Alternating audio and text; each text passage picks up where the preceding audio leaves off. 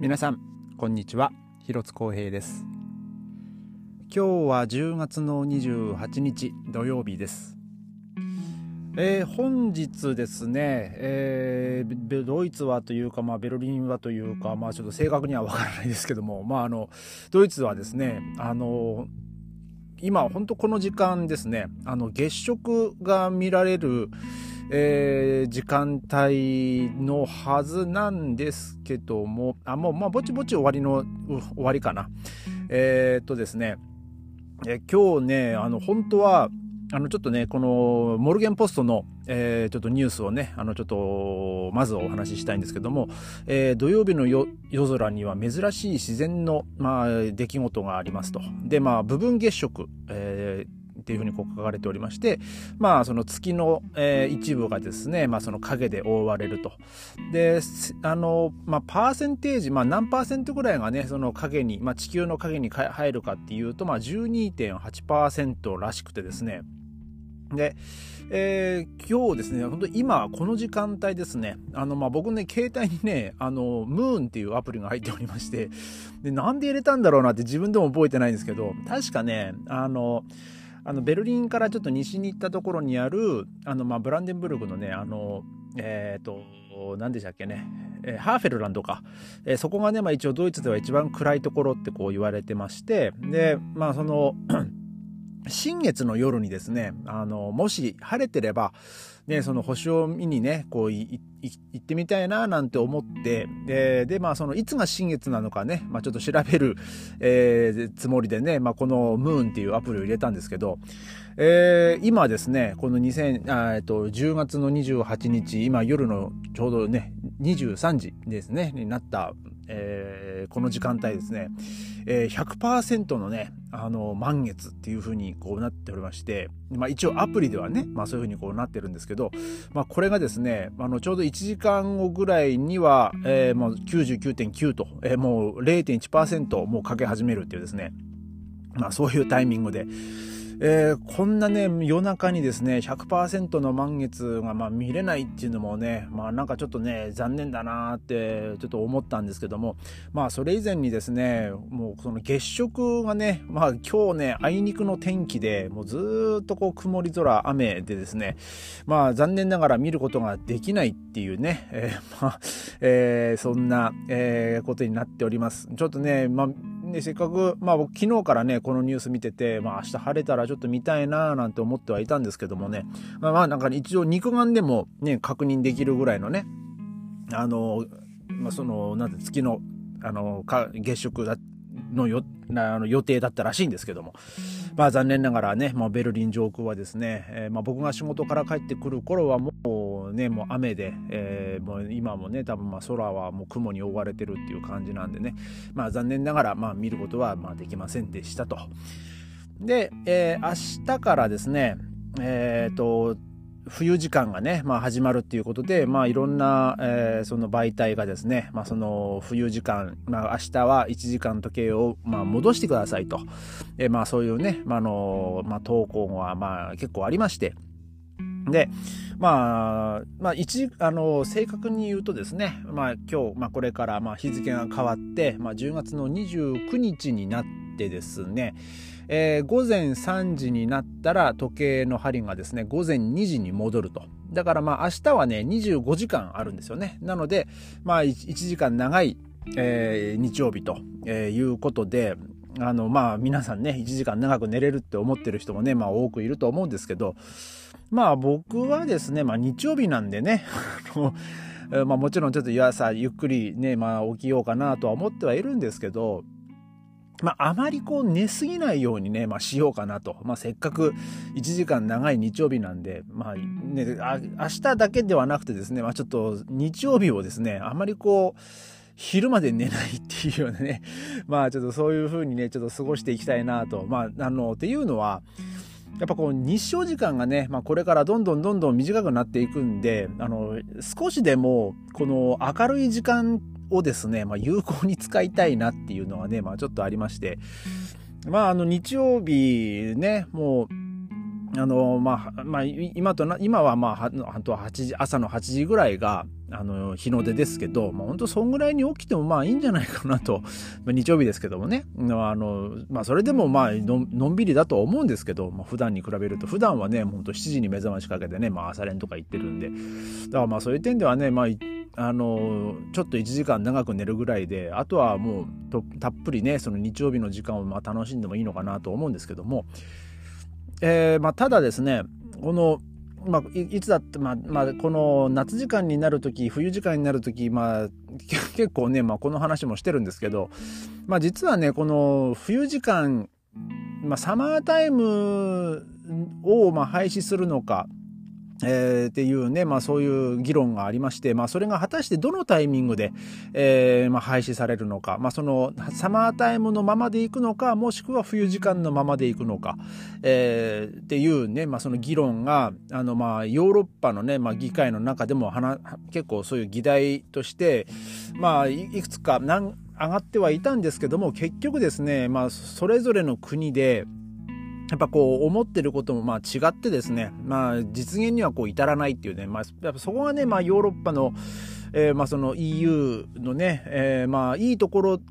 と、まあ悪い、悪いところっていうかね、まあそ、まあその EU からね、抜けたイギリスっていうのもまあありますけども、まあイギリスもね、まあなん、あの、なんだかんだで、まあ EU に戻ろうとしてるとかなんだかそんな話は聞きますけど、まあちょっとそれはね、まあ置いといて、で、その、一応ね、ヨーロッパの中ではですね、まだその 冬時間で、まあ、維持するのか夏時間でそのまま維持するのかっていうのはね、まあ、議論としては、えー、決まってはいないんですけどもえっ、ー、とこれはですねグリーンランド、えー、でしたかね。えっ、とえグあグリーンランドはえー、時計を冬時間に変更することを拒否したっていうね、えー、これはあのベルトの、えー、記事なんですけどもあの 2022年の11月もう本当去年のもう本当1年前ですね。1年前に、えー、そのグリーンランド政府はですねもうあの夏時間とか冬時間の、えー、その廃止をするっていうことで、ね、まあ、合意したと、えー、そういうニュースがありましてで、えーと、そのドイツとグリーンランドの間の時間はですね、えー、4時間ではなくこう3時間と、えー、いうふうに、まあ、その時差のね感覚はちょっとまああの僕分かんないですけど、まあ、グリーンランドでねまあまあちょっとちょっと、まあおまあ、世界地図上で見るとねあのちょっと白い大陸で覆われた、まあ、大きめの島っていうなんかまあ僕のもう本当にざっくばらんなイメージなんですけどあグリーンランドってあそっかまあそりゃそうだよな。人住んでるよなっていうね、まあ、そこで、まあ、この記事見てねあの本当ねふとあの改めてまあ実感したんですけど僕ね、頭の中でね、グリーンランドってあれなんだっけあの、レイキャビクとかあるとこだっけ？と思ったら、そこ、そこはアイスランドなんですよね。アイスランドはちょっとね、ちっちゃい、確か島なんですけど、でもあそこもね、その火山島でね、しかも温泉もあって、で、ね、なんかその、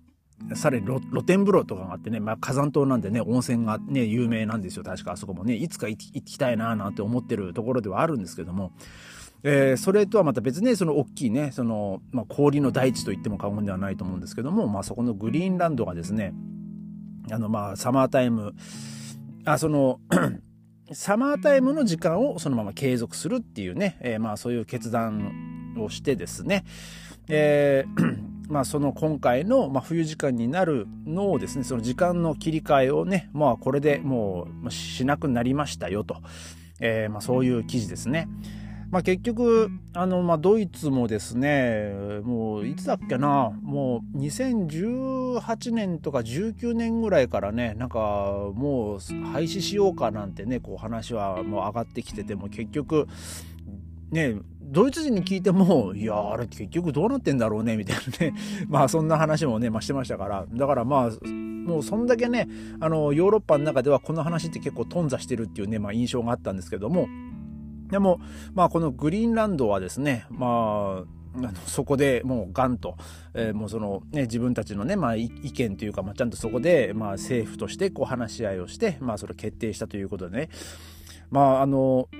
果たして、まあ、ヨーロッパがね、まあ、どういうふうになっていくのか。でも今結局ねヨーロッパはヨーロッパでねまたまたその、まあ、去年去年はまあロシアとウクライナのことがあり今はねそのイスラエルと、ね、パレスチナの問題があって、えー、もう本当にねそれどころじゃないっていうですね。もうそのサマータイム、まあ、夏時間か冬時間かどっちっていう以前にですね、まあ、そのどどっちの国を支援するかみたいなね、まあ、多分そっちの方にしかね今頭はいってないんでね。えー、まあこのこの決定はねまああと数年先なのか結局うん、まあ、そのままずっとダラダラとあのね、夏時間冬時間っていうのをね切り替えながら行くのかなっていうね、まあ、そんな感じもするんですけど、まあ、僕個人的にはね、まあ、どっちでもいいかなって思いますね。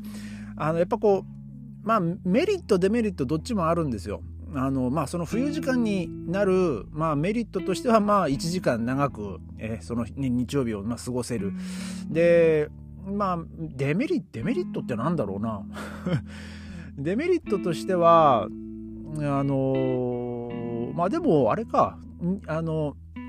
1時間遅くなるっていうことはあの日あでも日が出る時間がえっ、ー、と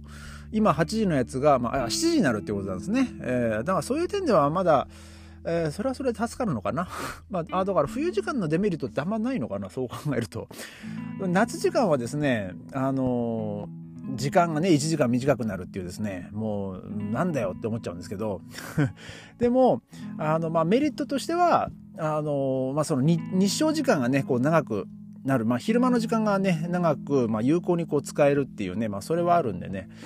まあ僕はねもう一日中ねキッチンの中で仕事してるんでねもう日照時間がどうのこうのっていうね、まあ、そういうあれはもうほとんどあの恩恵を受けることはないんですけども。まあ、えー、いつだったかね、日本でもね、なんかそのサマータイムを導入するとかなんとかっていうね、まあ議論もね、まああったみたいですけどもね、まあそれも結局、えー、多分まあ無理だったんじゃないかな。まあ確か無理でしたよね。あの、なんか試験的に、えー、東京、東京都庁がなんかね、あの、試験的に導入したけどもね。なんかいろんな、えー、部署とあとその取引先でまた時間がずれてもう結構あのひっちゃかめっちゃかで大変だったっていうねそんなニュースも見たことがあるんでね。まあ、えー、まあ、今日はですね、まあ、そんな感じで、まあ、明日からですねあの冬時間ということで、えー、日本との時差は、えー、8時間に、えー、なります。あのまあ、僕らもねあの、日本にねこう例えばその両親、まあね、あの LINE でねこう電話する時にねまあ、こっちはね、お昼ぐらいのつもりでね、お昼ぐらいのつもりっていうか、まあ、実際お昼昼間にね、まあのんびり、えー、電話してたりする、電話かけたりするんですけど、まあ、そその時間帯ね、日本はね、もう本当夜の、えー、9時とか、もう本当に下手したら9時半とかね、本当そんぐらいになっちゃうんでね、もうあの何ですかテレビ見てる時間だったりもうそろそろ寝ようかってなってる時間だったりするんでね、まあ、そそこはねちょっとね僕らもねあのヨーロッパから日本にねあの電話かける人たちはねあの、まあのんびりとね自分らの日曜日の都合でねあの日本に電話かけないようにしないとなとね、えー、ちょっとそこはね、まあ、あの注意していただきたいなと思います。えー、それではまた明日ありがとうございました。